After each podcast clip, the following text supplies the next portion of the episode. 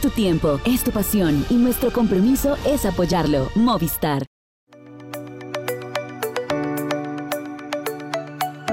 ¿Qué tal? Bienvenidos a Pendiente Máxima. Estamos caminando paso a pasito, empieza a hacerse más grande la bola de nieve que viene con la Vuelta a España. Hemos tenido unos resultados eh, buenos mayormente, pero ya con algún impacto también de baja en la carrera que tiene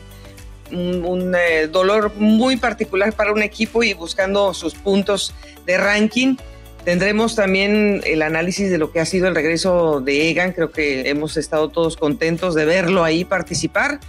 Y Nairo Quintana, que pues está en este momento trabajando en la defensa de sus puntos. Es que hay muchas cosas que se están manejando con un lenguaje un poco confuso y la mayoría del público que escucha pues la información de muchos lados escucha palabras que, no se, que se interpretan como una cosa que hemos conocido a través del tiempo en el ciclismo y quizás no es, no es el punto en este momento, pero de eso vamos a hablar. Y eh, estaremos eh, también pensando qué es lo que nos ofrece la Vuelta a España, qué colombiano va a ganar primero, pues de eso también queremos saber por dónde estaría apuntando la brújula y el Tour de Dinamarca que tuvo un duelo muy interesante para cerrar ese título. De todo esto vamos a comentar con Marisol Toro, ya está conectada desde Cali, Colombia. Hola Mari, ¿cómo estás? Hola Goga, saludo especial, qué gusto poder hacer conexión nuevamente aquí en Pendiente Máxima con todos ustedes que siempre nos escuchan cada semana y también nos ven a través de la plataforma de YouTube. Pues eh, una semana muy intensa con todas estas informaciones que vamos a empezar a desarrollar y con este inicio tan bonito que ha tenido la Vuelta a España en territorio neerlandés. Pues yo creo que todos queremos iniciar con algo positivo y en este caso hablaremos de Egan Bernal. Eh, regresa a una competencia corta, regresa a una competencia en donde ha tenido que visitar mm, el piso. Nadie hubiera querido ver a Egan eh, tirado por pues, lo que haya sido la distracción, un toque de ruedas, lo que haya sido. Y afortunadamente, pues entre lo malo fue que se cayó él solo, no le cayó nadie encima. Eh, y se paró, se levantó y siguió, que eso es lo más importante de todo porque es, es que tiene que uno que pasar el trauma y revivirlo y volver a pasar eh, a, lo, a, lo, positivo. Pero en general, Mari, creo que eh, Egan sabía lo que venía, que era a, buscar ese golpe de pedal y la dinámica. Y los primeros días se, se vio un Egan muy colaborador del equipo, siempre buscando marcar ritmo y, mostrando mucho la cara que eso también es muy bueno. Es que parece tan fácil como lo hace ver y creo que ahí es donde está el secreto de quienes se destacan siempre en el deporte o en cualquiera que sea su profesión, porque hacen parecer que todas estas cosas que enfrentan y los desafíos a los que se ven sometidos, pues son sencillos y realmente, eh, tengo que decirlo, hasta no ver a Egan rodando nuevamente en el pelotón, no creía que era posible su regreso eh, muy admirable lo que ha hecho el corredor colombiano, la forma como también se ha mostrado dispuesto a ayudar en lo posible al equipo y ese momento también crítico que hemos visto en el momento de la caída y cómo luchó hasta el final para mantenerse en la competencia y terminarla. Ya en los últimos kilómetros fue, eh, era un desgaste innecesario y pues también era necesario poder eh, recuperar, pero creo que el golpe anímico que ha representado para él sentirse otra vez en carrera, poder estar ahí al máximo rendimiento, pues va a ser más que suficiente para continuar con este proceso que ha sido tan desafiante y a la vez tan importante para el corredor. Y eh, recordamos que, que, Egan visitó la bicicleta de contrarreloj individual, que pues yo creo que es la bici en la que tiene el peor recuerdo de todos, en una crono que fue pues, relativamente corta, eh, hizo un esfuerzo pues limitado, creemos que seguramente lo que quería era mantener eh, la vertical y un pensamiento positivo en esa crono. Perdió tiempo con, con el ganador, que fue además un compañero de, equipo, el estadounidense Magnus Sheffield, pero en, en, el gran esquema de las cosas no perdió tanto, no fue el último, eh, y y además esto le preparó la escena, pues como para decir, bueno, ya pasé ese momento que era más como tensionante por el, el recuerdo tan trágico. Y al día siguiente, Mari, eh, esta carrera le ofreció un terreno también sumamente peligroso, que era el del gravel, el destapado. y ahí la, supo librar muy bien la, prueba Egan Bernal, que además ya venía con una cosa bastante positiva, que era eh, defender la camiseta de Sheffield. Sí, realmente recibió todos los desafíos en este Tour de Dinamarca, a pesar de que, como decimos, lo vimos siempre cuidándose, eh, manteniendo un poco la calma también, se sabía que no iba a disputar, solamente iba a buscar ese ritmo de competencia y realmente eh, enfrentarse a una contrarreloj que siempre va a ser un duelo muy particular, pero que en este caso era también la superación de un momento muy difícil, de un recuerdo bastante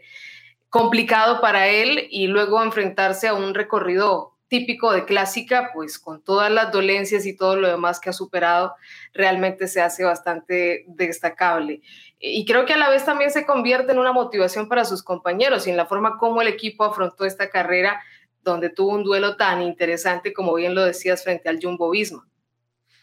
Y eh, lo que sucedió con, con Egan, que se fue al piso en la penúltima etapa, termina la jornada, eh, obviamente hace, hace el examen, no hay problema, el siguiente día sale y como dices, bueno, pues eh, se celebró en un circuito que dio cuatro giros al final en la última etapa y eso obviamente también condicionó el que iban a ser alcanzados en un grupo. Eh, no era el único corredor de Líneos Grenadiers que estaba atrasado en el grupo y bueno, de esa manera pues ha salido con un grupo, con, un eh, número importante de corredores. Estaba Kwiatkowski con él en ese grupo y entonces tuvieron que, que abandonar la, competencia, pero mm, eh, creo que él sale mm, con, ganas de seguir, de, de, que le den más en sus redes sociales dice, bueno, pues eh, me, encanta el ciclismo, ya pasé todo lo que, lo que había que sufrir en la primera, ahora que vengan las demás. Y se tiene preinscrito, entendemos el nombre de Egan, originalmente iba a iniciar, se supone, la vuelta a Alemania, Mari, pero eh, ya está preinscrito. Entonces, pues si no pasa otra novedad, tendríamos Egan de regreso muy pronto. Pues es la expectativa, como lo decimos, el primer paso que ha dado tan importante ya en competencia y es motivacional para él. Es un corredor que siempre quiere seguir, eh, siempre y cuando tenga todas las condiciones y si se presenta la oportunidad en este cierre de temporada de seguir sumando kilómetros, de reacondicionarse al nivel competitivo, pues seguramente lo va a hacer como él también lo posteaba en sus redes sociales, enfocado en lo que será ese año 2023 que seguramente es muy importante para él. Pero mm, bueno, también sabemos que Egan ya lleva un buen tiempo fuera de casa y toda esta situación que está viviendo a nivel familiar, así que veremos también cómo afronta esta parte, ¿no? Que ya ha superado un punto importante o que para él era importante reencontrarse con ese Egan competitivo eh, y cómo terminará también esta temporada de acuerdo a sus prioridades. Si eh, eh, decide tomarse un, descanso más largo, pues eh, pasará de, frente con esta posibilidad de estar en, Alemania. Arrancaría esa carrera el 24, termina el 28. También tiene pues algunos, algunas dificultades de media montaña con cotas, pero no muy, muy grandes. Tiene una llegada en alto con un premio que sí va más de 11 kilómetros si, si van bien las cosas, pues eh, que él decida, pues porque la verdad mm, también se merece eh, un, un break, como se dice mentalmente, porque el enfoque estuvo muy, muy a lo profesional, pero bueno, sabemos que Florcita, su mamá, también está seguramente queriéndolo ver. Ella está pasando también por un momento de, salud importante, aunque yo la he visto en las redes y se ve muy bien, Flor, con sus quimioterapias em, después de haber sido detectado de cáncer de mama. Entonces, pues eh, es una situación que se va a entender perfectamente si, si Egan decide también tomar un descanso un poco más largo, pero yo no creo que sea, Mari, la última vez que lo veamos en este 2023 en la bici. Es muy probable que no sea la última vez. El espíritu competitivo de Egan Bernal, el siempre querer demostrar que puede sobreponerse a todas las dificultades, es lo que lo mantiene en pie y al fin y al cabo ese amor por el ciclismo. Entonces seguramente quiera cerrar este año nuevamente estando en acción en una de las competencias con el equipo. Y es también la forma de, sentirse un poco en sintonía con ese mundo que tantas alegrías, pero que a la vez también ha sido tan importante en el crecimiento personal de Egan Bernal.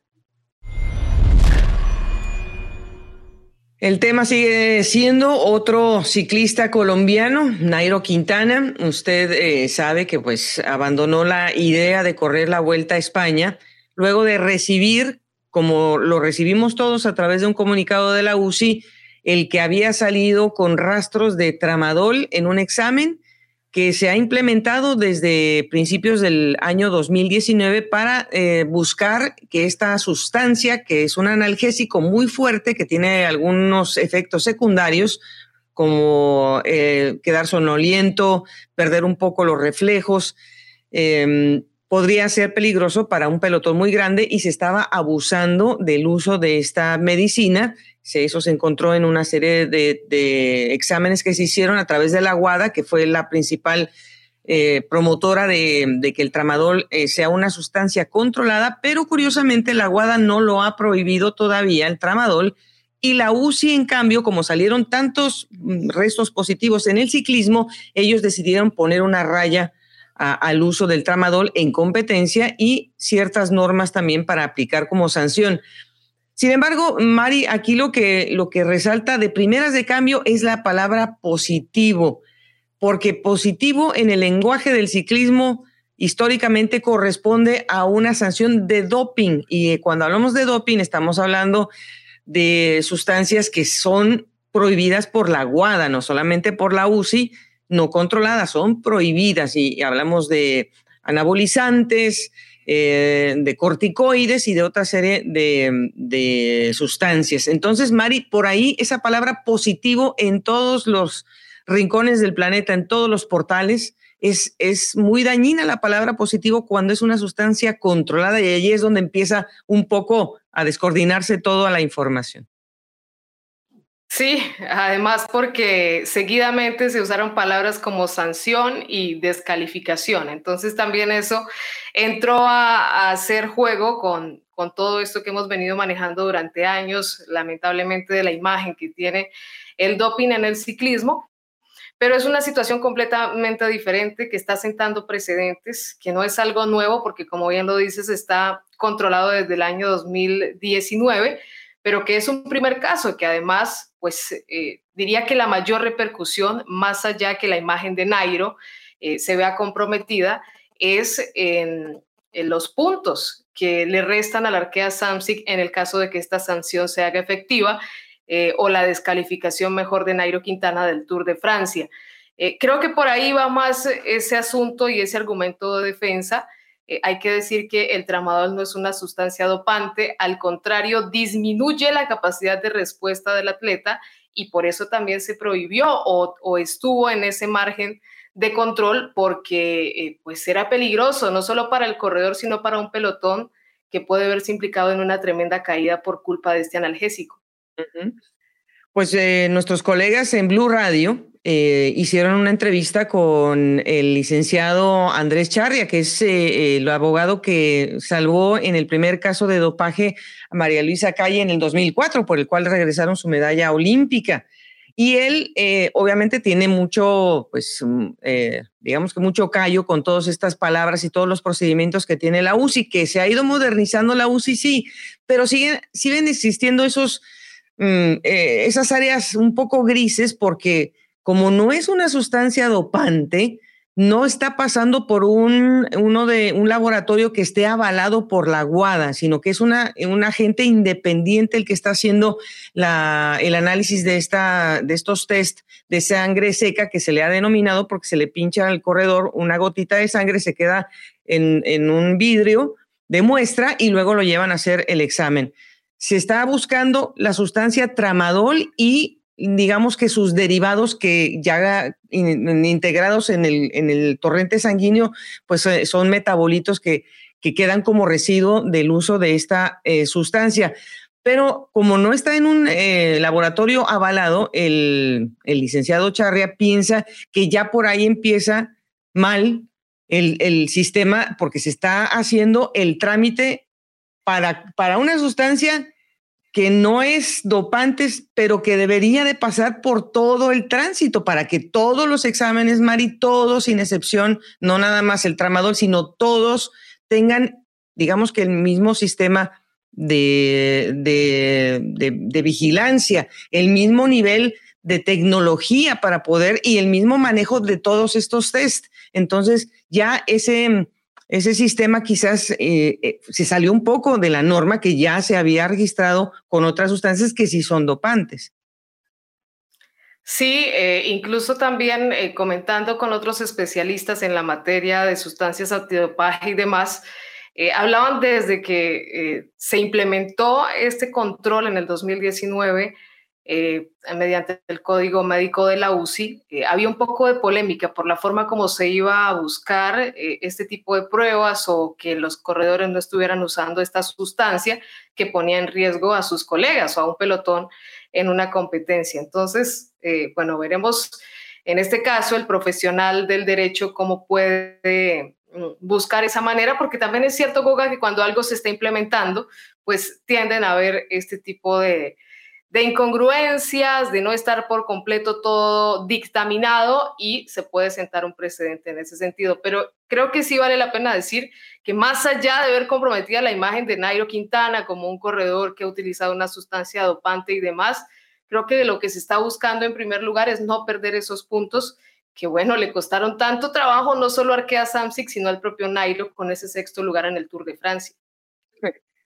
al que le dolieron las piernas y los kilómetros de preparación fue a él, el que se sacrificó en ataque fue él. Claro, esto, em, el caso eh, es pues doloroso para nosotros que le tenemos un aprecio eh, a un corredor por los años y, por todo lo que ha hecho. Em, sabemos que, que, él le ha dicho a su abogado, eh, que está trabajando con otros abogados también en, en Europa, que él no hizo uso de esta sustancia, que podrían los metabolitos quizás venir de productos de otro, de otro carácter, de otras sustancias que podrían producir estos metabolitos.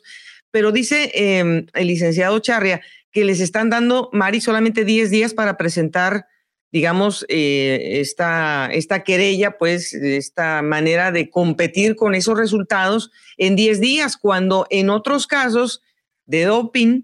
se puede haber, puede haber una ventana hasta de 21 días y en donde la UCI normalmente le comunica de manera directa al atleta antes de que salgan los medios de comunicación. En este caso, la UCI hizo la exhibición de estos resultados sin decirle al corredor. Y muchas veces se puede hablar con el corredor eh, cuando se encuentran este tipo de resultados para darle oportunidad al corredor de decir si lo tomé, no lo tomé, dónde está la prueba B, eh, y todo, todo este protocolo no, no, no está, no, no existió. Entonces, eh, es, otra, pues, es otra querella que también eh, la defensa de Nairo pues, va a intentar poner en la mesa porque no se hizo el protocolo que, que, están tratando de que esta sustancia sea tan vigilada y todo, pero si él dice y el abogado le, le cree a Nairo que no la tomó, bueno, pues hay que buscar de dónde entonces se presenta este eh, metabolito, pues que es el resultado del tramadol. Sí, estamos a la expectativa eh, de conocer cómo se va a dar esta resolución y esta defensa o este argumento que van a presentar, buscando que esa sanción eh, no sea aplicable. lo cierto del caso es que vamos a aprender mucho todos de, de esta experiencia eh, porque también, digamos que en primer momento, eh, cuando se habló de esta presencia de tramadol Goga, también se queda uno como un poco, se cuestiona eh, el equipo médico del conjunto Arkea Samsic realmente no tiene ese control de todas las sustancias que usan los corredores, ya sea para minimizar un poco el cansancio, el dolor y demás. Es un poco la, la cuestión que uno se, se hace. Eh, pero se supone que debe estar claro porque es algo que ya viene desde el 2019 y pues eh, ya los e, equipos médicos y también los ciclistas están completamente enterados, aunque no siempre todos conocen los reglamentos ni las normas de su deporte, no solo estoy hablando del ciclismo, pasa en todos los deportes. Eh, desafortunadamente sí. yo creo que por la decisión que tomó el equipo con Nairo de no participar en la vuelta, tiene que haber un consentimiento de que no existió por parte del equipo el tramadol y que Nairo no tomó tramadol por sí mismo. Incluso él dice, cuando la primera reacción, que para él obviamente debe haber sido terrible, pues que puso un video, se le veía la desesperación a Nairo en ese video. Es que yo no conozco el tramadol, yo no tomé tramadol. Y, es, pues sí, es un poco, es, doloroso ver a un corredor que, que dice, bueno, si realmente no lo, no lo tomó, pues sí se siente como atrapado diciendo, bueno, ¿qué es, qué es esto? ¿Por qué, ¿Por qué me salió un resultado de algo que yo conscientemente sé que no tomé? Em, pero bueno, como, como es el primero, puede, puede haber muchas cosas y, puede, y los abogados pueden hacer muchas cosas muy buenas, como pasó con Christopher Froome que le quitó de encima el salbutamol por, porque los exámenes que estaban poniendo en comparación eran de, natación y no eran de ciclismo y con eso estaban comparando eh, la cantidad del salbutamol en la sangre. Entonces, o sea, se pueden encontrar maneras de, proteger a los atletas, pero mientras tanto, Mari, pues el que, el, que sufre las consecuencias es Nairo. Incluso, pues te ha llegado a ti seguramente el video en las redes de, del grupo eh, que está eh, promoviendo la, defensa de Nairo. Yo creo en Nairo, sacaron un video, eh, es lógico, mucha gente te ha llegado mensajes, me llegan a mí, piensan que lo de Nairo es un poco eh, exagerado porque es un analgésico lo que está en discusión. Sí, eh, pero volvemos un poco al tema inicial. Es también la forma como los aficionados y, las personas en general han tomado la información. Eh, es cierto que es un primer caso, entonces tiende a haber confusión, pero sí he visto a través de las redes sociales gran cantidad de movimientos, incluso comunicados apoyando a Nairo Quintana. Y sí, es un momento difícil porque igual se ve comprometida su imagen a nivel masivo en medios de comunicación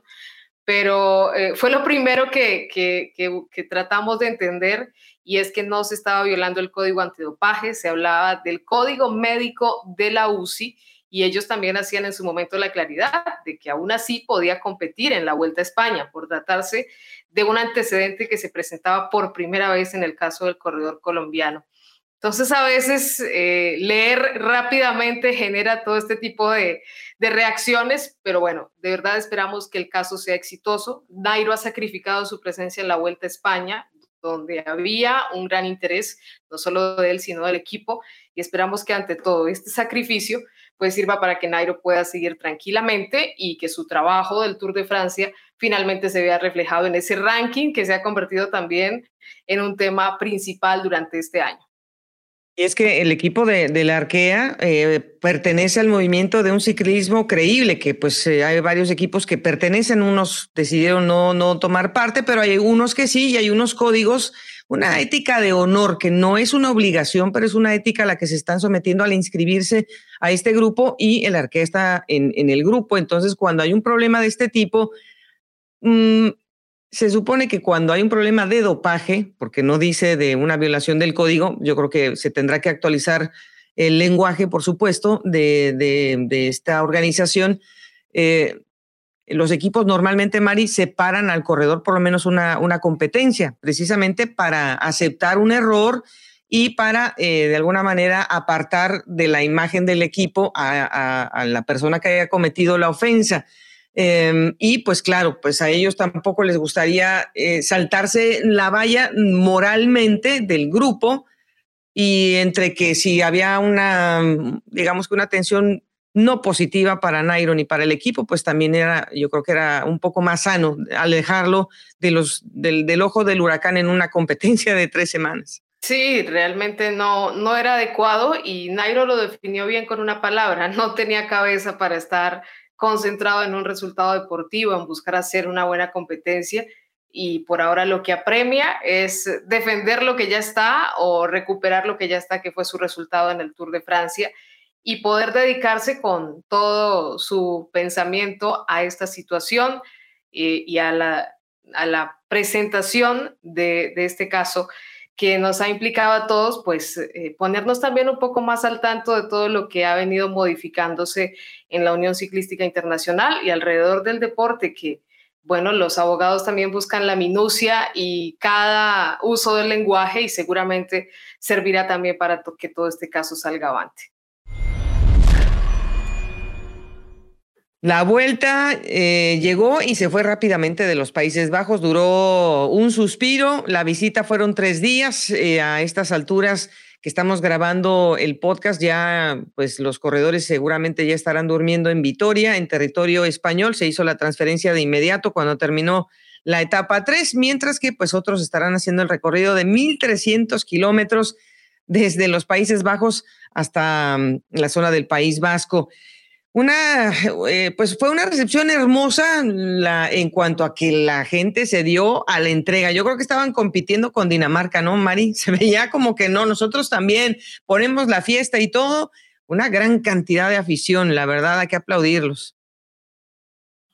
De manera masiva y muy alegre, como siempre lo hemos visto también en las grandes vueltas que tienen ahí sus pasos en la alta montaña, pues eh, así lo hicieron acompañando de la presentación por equipos con un gran ambiente, muchísimo entusiasmo y bueno, con todas estas figuras que también han llegado a la vuelta y que nos tienen con una gran expectativa. Ha sido un inicio eh, un poco diferente para lo que veníamos viendo con esa contrarreloj por equipos, pero con todo lo que queda por delante, Goga, pues realmente sí falta mucho por decirse en esta vuelta a España. Pues para algunos sí se marcaron unas diferencias feas porque no, no, no hay que tapar el sol con un dedo. Lo que le pasó a la Education Easy Post, pues le va a costar, le va a costar sacarse más de un minuto de encima, casi 1.20 que perdieron. Eh, lo importante ahora es que pues eh, no sigan perdiendo, lo cual hicieron muy bien durante los días posteriores y luego ver cómo se pueden desquitar, cómo se pueden subir a alguna fuga, cómo se pueden meter por bonificaciones para sacarse de encima eh, esa, esa diferencia. Pero sí causa una curiosidad enorme lo que está sucediendo con el equipo del Jumbo Visma, porque es que quedaron tan adelante de cualquier otro equipo con sprinters que no les dieron mm, oportunidad a los embaladores de tratarse de reponer en los días de, en los dos días de acción en línea. O sea, las bonificaciones no fueron suficientes para que estos sprinters pudieran heredar la camiseta roja de liderato y el mismo equipo ha pasado de manos la camiseta de una, manera, de una manera poca, pocas veces vista. O sea, el, el favorito y campeón no la ha usado todavía, pero sí tres de sus compañeros. Sí, y tal vez pensábamos que aunque el Jumbo traía un gran equipo, pues no se iba a marcar ese dominio que vimos en su momento en el Tour de Francia.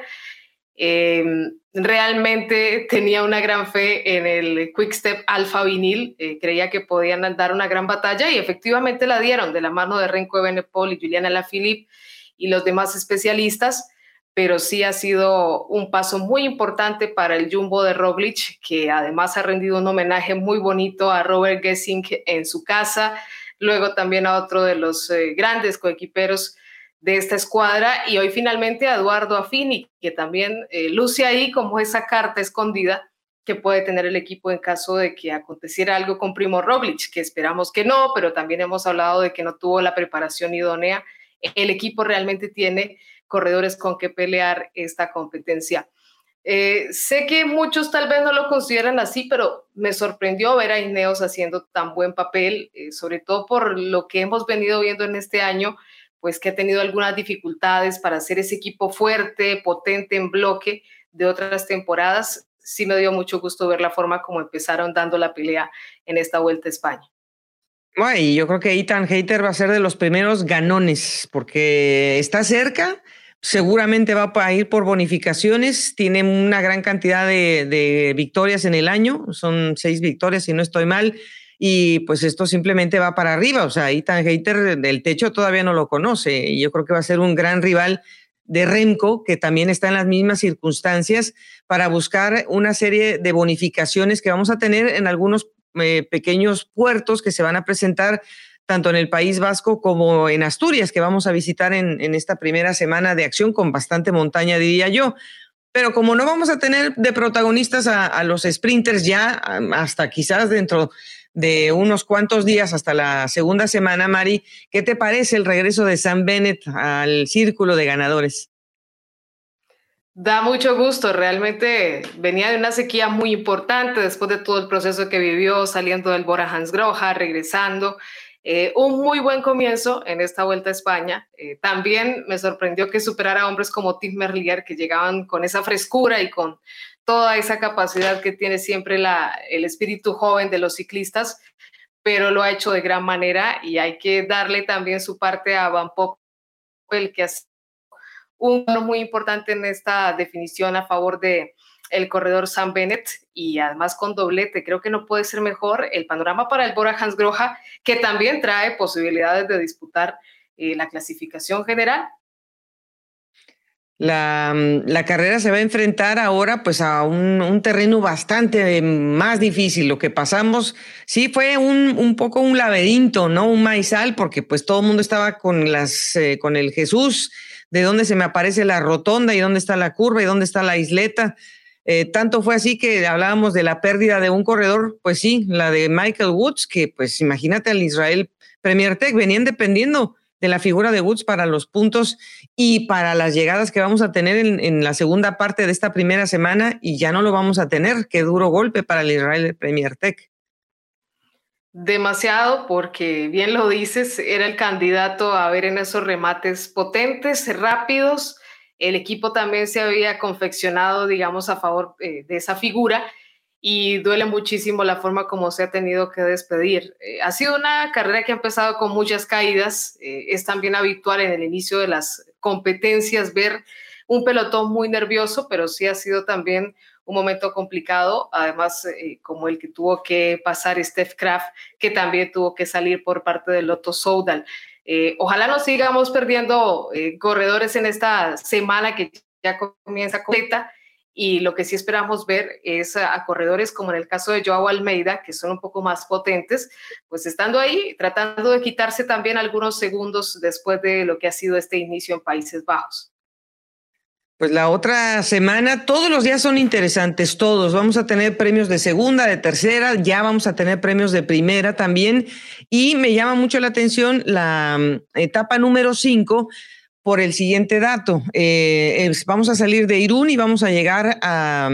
Bilbao, pero vamos a tener muchas de estas eh, colinas que son muy, muy duras, muy empinadas, que normalmente están en el circuito Guecho, que se celebró hace muy poco también eh, en el calendario español, pero ese es casi igual a una de las etapas que se tiene planeado correr el Tour de Francia para el próximo año, que va a salir en Bilbao, pues va a tener muy, muy parecido el recorrido eh, de la etapa número 5, así que le recomendamos que, que vea esa etapa porque es un adelanto de lo que va a tener el Tour de Francia para el 2023. Y bueno, el Alto del Vivero lo conoce, o sea, lo conoce toda España porque todos los cicloturistas van y hacen el Alto del Vivero ahí en, en Bilbao, pero como decimos, es un, sitio también ya eh, parte del calendario nacional en el circuito Guecho. Pero después, Mari, vamos a tener un premio ya eh, de remate de primera, eh, la etapa número 6, eh, el ascenso al Pico Jano. Es un ascenso que también va, a ser importante. No es que vamos a tocar los 2.000 metros, pero ya tenemos ese primer remate de, alto calibre, digamos,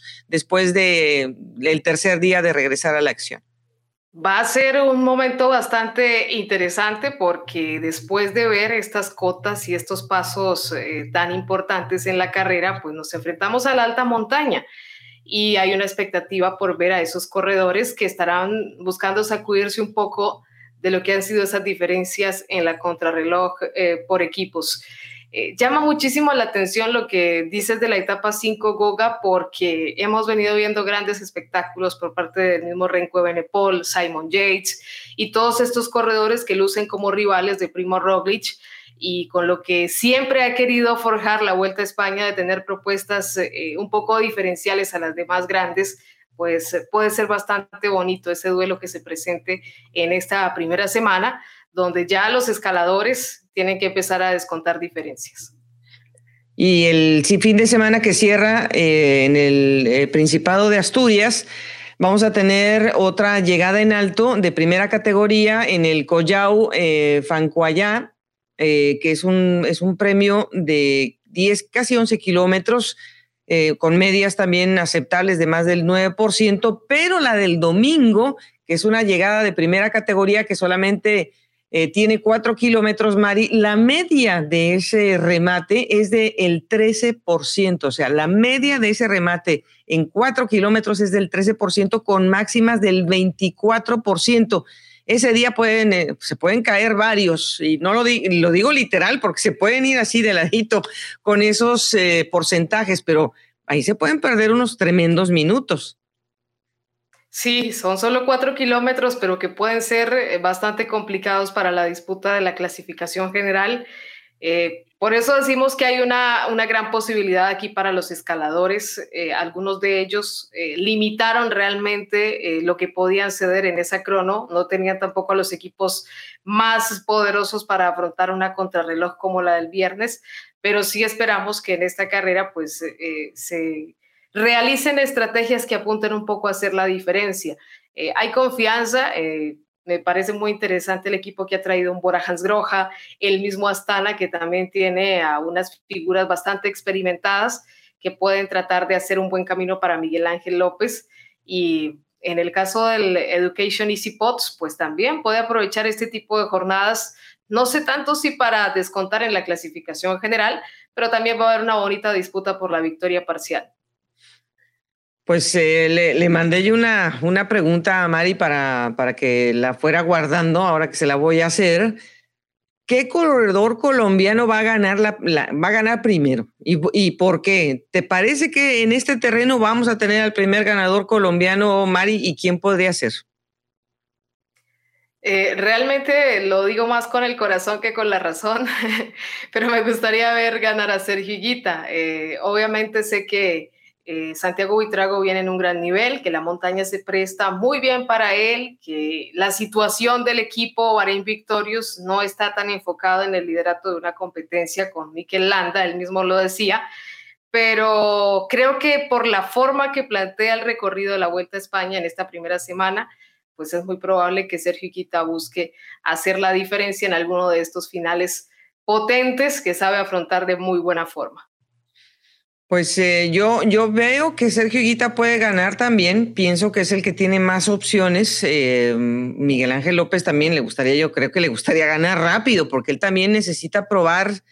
probar al, al, equipo y a él mismo que está, está con todas las capacidades. Ha pasado desapercibido en el pelotón, pero bien colocado, que eso es lo más importante para, para un corredor como él y pienso que, Sergio Higuita va a ser el primero, y quizá no tanto en una rampa como puede ser la de la, que abre la semana o en la segunda parte de la semana, sino el día en que llegan a Bilbao. Creo que él puede aprovechar el premio de segunda categoría que se va a, a culminar a un poco más de 10 kilómetros a la meta y puede tratar de aprovechar. Eso sí, le, seguramente va a ir con, se va a ir con compañía, puede ser que se vaya con Ethan Hater, con el mismo Renko Ebenepool y pienso que pueda eh, también ejercer ese punto de velocidad que tiene en grupos pequeños. Pero sí, coincido contigo. Yo creo que Sergio Higuita es el primero que va a abrir con, con, una marca. A lo mejor nos sorprende Esteban también. A lo mejor Esteban se lanza en ataque también, podría ser. Pero creo que, creo que Sergio Higuita va a ser el primero en sacarnos una sonrisa, Mari. Eh, esperemos que, el, que, el, trazado que se presta para casi todos los corredores colombianos, incluido para Juan Sebastián Molano, que también puede optar por estar en alguna fuga. Sí, realmente hemos visto al UAE haciendo un gran trabajo en los remates a favor de Pascal Ackerman y obviamente hemos visto al colombiano ahí eh, implicado en ese trabajo. Eh, seguramente va a tener la posibilidad y cuando hay así un gran número de colombianos, pues eh, también digamos que aumentan las expectativas por verlos brillar en diferentes terrenos. Todos tienen una perspectiva diferente sobre lo que quieren hacer y lo que los equipos seguramente les pedirán hacer en esta carrera. Asimismo pueden buscar también su oportunidad en esta competencia. Bueno, eh, sabemos que Richard Carapaz está muy bien ubicado, es el mejor latinoamericano Em, no sé si Richard vaya a hacer rápido su ejercicio. Yo, yo pienso que Richard va a, ir, va a ir despacio, se va a ir acomodando, está en una buena posición, está muy cerca de Primo Roglic, va a haber una vigilancia. Pienso que estos dos corredores van a estar un poco más, ya se conocen, ya se han visto las caras y se han seguido las ruedas en la Vuelta a España. Entonces pienso que, que a lo mejor eso pueda limitar un poco a Richard por ahora pero no descartamos que Richard también quiera ir por bonificaciones, que yo creo que para él sería muy válido, Mari, porque hay unos premios de montaña que, que están previos a las llegadas que tienen estas bonificaciones y quizá por ahí también Richard no se esconda y, se pueda mover, pero no sé si vaya a poder ganar eh, una, una etapa, aunque tenemos dos llegadas en alto, eh, pero son unas llegadas un poco más explosivas. Sin embargo, creo que nadie va a mover a Richard de su posición eh, que es de ser el segundo de a bordo, con apenas unos segundos detrás de Primos. De acuerdo, eh, como lo decíamos, creo que ese inicio también terminó de confirmar eh, esa presencia del ecuatoriano en la clasificación general. Y cuando veía el recorrido antes de que empezara la competencia, eh, enfocaba mucho esa tercera semana de acuerdo a lo que vemos en las posibilidades de Richard Carapaz. En, digamos que en esa batalla de verlo buscando una victoria de etapa y tal vez separar a sus rivales ya de una forma definitiva. Es posible que intente ir por esas bonificaciones y estar ahí en el grupo bueno, defender su diferencia, pero eh, lo vería más al ataque en esa tercera semana que tiene eh, puntos de montaña bastante concentrados. Este capítulo se nos fue súper rápido, pero no queremos eh, despedirnos sin discutir el gran duelo que se vivió entre el equipo del Jumbo Visma y la escuadra de Linios Grenadiers, que estuvo defendiendo la camiseta de ese Tour de Dinamarca con el que empezamos este segmento, hablando de Egan, pero tiene un, curso aparte, el duelo que se vivió eh, con, con, estas dos escuadras y sobre todo la gran actuación que tuvo eh, Christophe Laporte, porque es que colaboró para lanzar en dos ocasiones a Olaf Koisch y luego terminó ganando la carrera. Explícame cómo fue eso, Mari. Sí, la diferencia fue escasa, cuatro segundos entre el hombre del Jumbo Visma y Ineos Grenadiers, pero sorprende muchísimo y da gusto ver también competir. Definitivamente cuando un equipo eh, llega a ese momento de, digamos, de explosión, de, florecimiento, como lo está alcanzando el Jumbo Visma, venía siendo protagonista en los últimos años con Roglic, eso es cierto, pero este año considero que lo hemos visto a todos brillar en, en cada una de sus bases de sus roles y eso es bastante valioso. Y después de lo que vimos en el Tour de Francia, hacer lo que presentaron acá, además con una figura que viene en crecimiento como Olaf Koy, pues es realmente apabullante frente a otros rivales. Ineos Grenadiers hizo lo propio por defender ese liderato hasta el final, pero realmente no hubo nada que hacer en esa definición de la carrera y se quedan a la puerta los corredores del equipo británico con su gran rival, pero creo que el gran beneficiado es el aficionado del ciclismo y el deporte como tal por estos duelos tan interesantes que nos están regalando estos dos grandes equipos. Mm, sí, es que Christophe Laporte pues pasó de ser eh, un, uno más en el inventario del equipo Cofidis a ser una, o sea que se destapó este año todo lo que ha podido poner en la mesa para el equipo en las clásicas ahora con estas competencias eh, de cortas, intensas, con pues un corte sí mucho más benéfico para los hombres veloces que de los cuales él forma parte, pero pues viene más bien en comparsa con el joven eh, Ya se olvidaron de Dylan Grenewegen en el Jumbo Visma ya hace un tiempo por las cosas que han pasado, pero, pero es que llegó Coich y con este van a, seguramente van a tener una exhibición tremenda en los sprints. Pero lo que hizo ya de manera particular y ganar por una bonificación y ganar una etapa, eh, eh Christophe Laporte, eh, nos deja ver que es un corredorazo, que nada más necesitaba eh, un segundo aire para demostrar realmente de lo que está hecho. Y también destaco muchísimo lo de Magnus Sheffield, porque es la primera vez que se encuentra con una oportunidad como esta gracias a su capacidad de contrarreloj. Pero eso, fíjate, es otra pieza que se puede incluir en el equipo para este tipo de carreras de cuatro o cinco días. Realmente es impresionante eh, cómo se potencian los corredores en cada uno de los dos equipos. Y, aquí estamos hablando de esa confianza que toman, cómo los jóvenes que llegan a Ineos rápidamente toman ese ADN de buscar ser líderes o de servir de muy buena forma a su equipo, porque a pesar de la transición que han sufrido desde lo que afrontaron con Christopher Froome, pues no se ha notado tanto, sí han tenido algunos momentos de dificultad, pero digamos que a diferencia de otros conjuntos han hecho una transición bastante exitosa y eh, la forma como también en el Jumbo Visma se ha acogido a esas nuevas figuras. Este año hemos visto a Laporte en muy buena sintonía con los líderes del equipo y eso también, pues considero que ha repercutido en la forma como ahora se enfrentan las carreras por parte del corredor francés y finalmente este resultado en el Tour de Dinamarca. Y bueno, hablando de los daneses, eh, pues eh, Matías Esquelmos, eh, que acaba de extender su contrato con el equipo del Trek Segafredo, se vio también sumamente activo, muy agresivo, siendo uno de los que más atacaba en, en algunos momentos de carrera. Se quedó tercero a solamente nueve segundos. él también estuvo ahí peleando por esas bonificaciones pero fue, es, un, es un podio bonito, es un podio diferente que, que nos propone que vamos a tener más, eh, más candela para, para, el ciclismo en, en, otros, eh, en otras latitudes, no solamente en las tres semanas. Pues Mari, nos quedamos eh, pendientes del Tour del Avenir porque pues está en pleno desarrollo, apenas están los corredores veloces metiendo, eh, digamos que la emoción del momento, pero necesitamos que se desarrolle obviamente la carrera, sabremos en nuestra próxima entrega quién gana esta competencia y esperemos que, que haya algún corredor de Latinoamérica que pueda llevarse pues una etapa. No ha sido fácil el inicio, no solo por las etapas que ya eh, comentabas la semana pasada, iban a tener este desafío frente al cronómetro, etapas rápidas en las que hemos visto de muy buena forma a Nicolás Gómez, pero también las caídas han aparecido en esta carrera y bueno, vamos a analizar cómo se desarrolla también la montaña la próxima semana. Hay mucho eh, que atender porque también eh, el ciclismo de pista sigue en acción, hay participación de los juveniles en Israel, Así que la semana sigue intensa, no solo con la Vuelta a España, sino con todas estas participaciones del ciclismo latinoamericano en diferentes lugares del mundo. Por lo pronto, siempre es un gusto conectarnos, Goga, y gracias por esta oportunidad de unirnos en eh, comentarios hacia el ciclismo.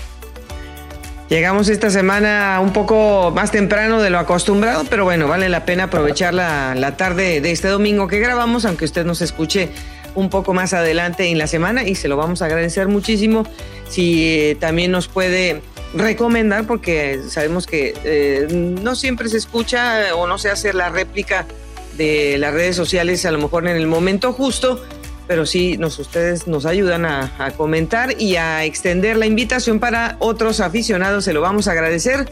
Siempre lo esperamos aquí, como sabe, en Pendiente Máximo.